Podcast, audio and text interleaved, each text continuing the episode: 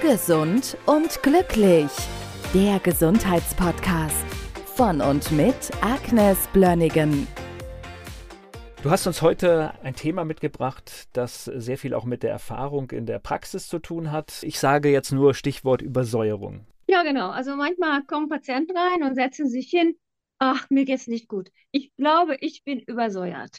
Also ich wollte es einfach mal ein bisschen gerade richten. Was bedeutet das überhaupt? Was ist überhaupt dein pH? Also das bezieht, so eine Aussage bezieht sich immer irgendwie auf den pH-Wert. Also der pH-Wert ist einfach mal ein Begriff aus der Chemie. Das geht von 0 bis 14, so jetzt grob gesagt. 0 bis 7 ist sauer, 7 ist neutral und von 7 bis 14 ist alkalisch.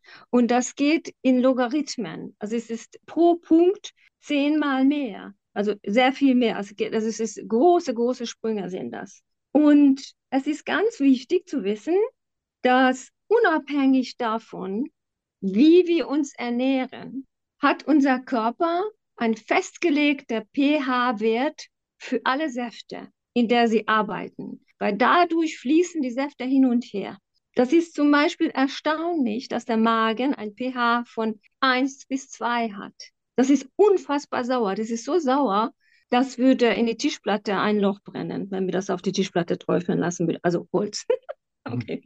Unser Dickdarm hat einen physiologischen pH-Wert von 5,5. Das ist sauer. Das wird nur dann alkalisch, wenn wir ein Fäulnisflora haben durch toxinbildende Bakterien, die quasi Indol, Skatol und mehr oder weniger Leichengifte produzieren. Da gibt es noch viel mehr dazu zu sagen. Unser Urin, der pH, das hat eine relativ große Spanne von 4,8 bis 8. Dann das Allerwichtigste ist zu wissen, dass unser Blut eine ganz, ganz schmale pH-Wert toleriert. Das ist 7,35 bis 7,45. Alles andere überleben wir nicht. Der Körper tut alles dafür, damit dieser pH-Wert funktioniert. Wo ist das überhaupt basisch in unserem Körper? Gar nicht so viele Stellen. Das Gehirn ist leicht basisch, es ist 7,5 und die Galle und der Pankreas haben alkalisierende Säfte. Und die meisten Komprimente sind tatsächlich eher sauer.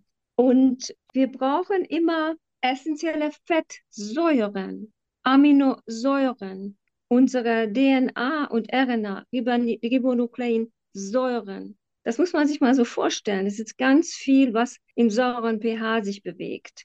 Enzyme, das sind Katalysatoren, die unverändert den Stoffwechselvorgänge eingehen und die ermöglichen. Deren Wirkung ist absolut pH-abhängig. Das ist sehr wichtig. Die arbeiten sonst nicht. Und da frage ich mich, wie passt das so mit so einer Aussage? Diese Komplexität passt einfach nicht zu der Aussage, ich bin übersäuert. Das funktioniert nicht. So läuft das Leben nicht. Und das, was wir essen, hat einen ganz geringen Anteil daran, wie sauer oder alkalisch unser Körper ist. Zum Beispiel, wenn du eine riesen, riesen Menge an Salat isst, was relativ basisch ist, kommt das in den Magen hinein, ist in 0, nix, ist neutralisiert, weil es eben so sauer ist. Und das ist die erste Stelle, wo das dann wirklich bearbeitet wird vom Körper. Und das wollte ich jetzt einfach mal so, so klarstellen, dass diese Milieus, die, die unser ganzes System gesund erhalten, letztlich festgelegt in ihrem pH und da wird sich nicht viel, sich vieles ändern. Klar, es gibt Krankheiten, die tatsächlich in eine Stoffwechselsituation geraten, wo man sagt, okay, es ist gefährlich. Wie reguliert unser Körper diese, dieser pH-Wert? Einmal chemisch durch Bicarbonate, zum Beispiel aus der Bauchspeicheldrüse, Phosphate, dann durch die Atmung, und die Niere, die hält, zu, hält Bicarbonate zurück oder schmeißt sie wieder raus, je nachdem, was der Körper braucht. Das reguliert sich von alleine. Und das, der pH lässt sich nicht so leicht irgendwo hinschieben. Wenn es aber passiert, dann haben wir eher Krankheiten.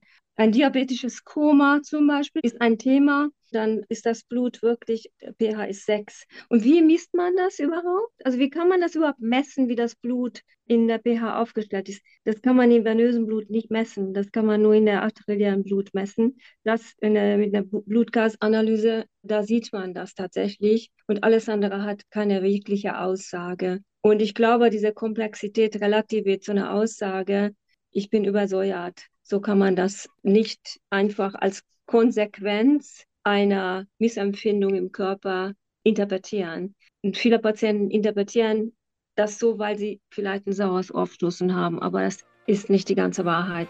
Das wollte ich einfach nur mal klarstellen. Gesund und glücklich. Der Gesundheitspodcast von und mit Agnes Blönnigan.